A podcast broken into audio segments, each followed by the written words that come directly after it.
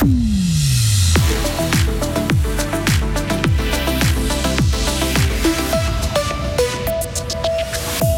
Après les phrases choc, la Suisse se rassure. La Nati prend 3 points, mais ça n'a pas été simple face à Andorre. Vos primes d'assurance maladie pèsent toujours plus lourd dans votre budget et vous aurez l'occasion de voter sur le sujet. La ville de Fribourg met la main au porte-monnaie pour avoir des bus électriques. Il va pleuvoir, il pourra tonner à tout moment de la journée, maximum 21 degrés. Le beau temps revient demain déjà avec 23 degrés. Nous sommes euh, mercredi, nous sommes le 13 septembre 2023. Vincent Douce, bonjour. Bonjour à toutes et à tous. Une équipe de Suisse poussive, sifflée à la mi-temps, mais qui assure l'essentiel face à Andorre. Hier soir, devant les 9000 spectateurs de Tourbillon à Sion, la sélection de Murat Yakin a gagné 3-0. Un résultat qui lui permet de conforter sa première place du groupe des éliminatoires de l'Euro. Ce succès, acquis sans briller, fait beaucoup de bien à la Nati. On écoute le défenseur Manuel Akanji. Cette victoire nous fait beaucoup de bien. Dès le début du match, nous avons tenté de mettre notre adversaire sous pression nous avons essayé de le faire durant 90 minutes, mais ça n'a pas forcément toujours fonctionné. Nous avons notamment manqué de justesse dans les 30 derniers mètres, ce qui nous a empêché de nous créer plus d'occasions. Mais nous sommes restés patients et nous avons fini par l'emporter. Nous aurions pu être meilleurs à la finition, mais nous n'avons pas manqué de nous porter vers l'avant. Des propos recueillis et traduits par notre envoyé spécial Julien Traxel. L'équipe de Suisse se réunira une nouvelle fois au mois d'octobre pour affronter Israël et la Biélorussie, toujours dans le cadre de ses qualifications pour l'Euro 2024. En tennis, par contre, c'est mal parti pour l'équipe de Suisse à la Coupe Davis. Elle a été battue 3-0 par la France hier à Manchester. Dominique Stricker et Stan Wawrinka ont perdu leur simple. Ensuite, le Vaudois et Marc-André Hussler ont perdu en double. L'équation est simple désormais pour les hommes de Séverin Elle devra gagner vendredi contre la Grande-Bretagne et l'Australie samedi pour espérer jouer la phase finale. Jonas Vingegaard relance le suspense sur le Tour d'Espagne. Le Danois a remporté hier en solitaire la 16e étape. Il revient à 29 secondes de la première place du classement général. Son coéquipier, l'Américain Sepp Kuss, est toujours en tête, mais il reste encore 4 jours de course. Plus d'aide pour payer les assurances maladie, Vincent. Le peuple aura le dernier mot. Il devra dire le printemps prochain s'il veut, oui ou non, plus d'argent public pour aider les personnes à faible moyen qui peinent à payer leurs primes d'assurance maladie. Le Conseil national s'est rallié hier au Conseil des États pour voter un texte minimaliste.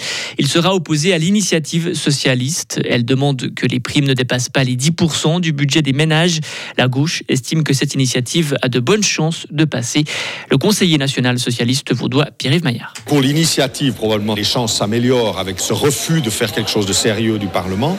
Mais nous, on voulait quelque chose qui aussi soit rapide parce que l'initiative, évidemment, il faudra voter pour. C'est la dernière chance de la population. Mais après, il faudra une loi d'application. Et donc ça prendra encore du temps. Si c'est non, alors c'est sûr que les primes continueront d'augmenter sans limite. Un contre-projet nous aurait permis d'agir plus vite. Le centre s'est au fond aplati devant ce que les conseillers aux États ont décidé. La position du Parlement doit encore être confirmée lors du vote final vendredi 29 septembre. La ville de Fribourg mettra davantage d'argent dans les transports publics fribourgeois. Le Conseil général a accepté hier soir d'investir 12,5 millions de plus dans les TPF. La commune de Fribourg est aujourd'hui le deuxième actionneur de la compagnie après le canton. Les TPF ont l'ambition de décarboner leurs véhicules en achetant notamment des bus électriques ou à hydrogène. Un appel au don, un appel à votre solidarité. Il est lancé par Jean-Pierre Macherel, plus connu sous le nom de Bob Morlon, et par sa femme Latifa, d'origine marocaine.